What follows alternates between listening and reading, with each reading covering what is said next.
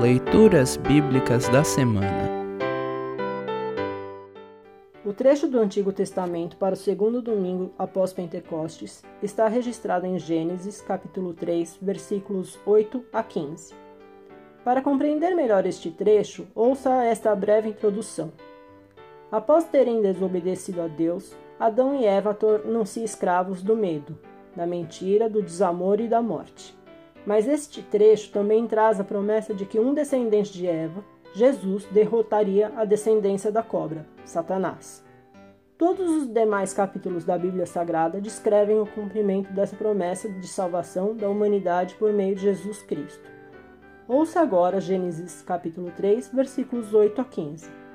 Gênesis capítulo 3, versículos 8 a 15.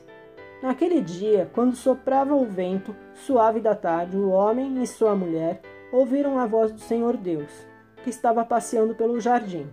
Então se esconderam dele no meio das árvores. Mas o Senhor Deus chamou o homem e perguntou: Onde é que você está? O homem respondeu: Eu ouvi a tua voz quando estavas passeando pelo jardim e fiquei com medo porque estava nu. Por isso me escondi. Aí Deus perguntou: E quem foi que lhe disse que você estava nu? Por acaso você comeu a fruta da árvore que eu proíbe de comer?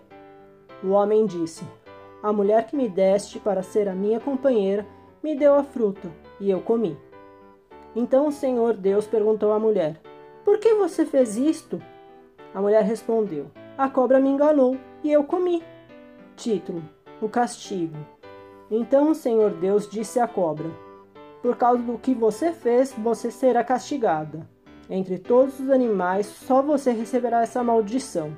De hoje em diante, você vai andar se arrastando pelo chão e vai comer o pó da terra. Eu farei com que você e a mulher sejam inimigas uma da outra. E assim também serão inimigas a sua descendência e a descendência dela. Esta esmagará a sua cabeça e você picará o calcanhar da descendência dela. Assim termina a leitura do Antigo Testamento para essa semana. Congregação Evangélica Luterana Redentor Congregar, Crescer e Servir.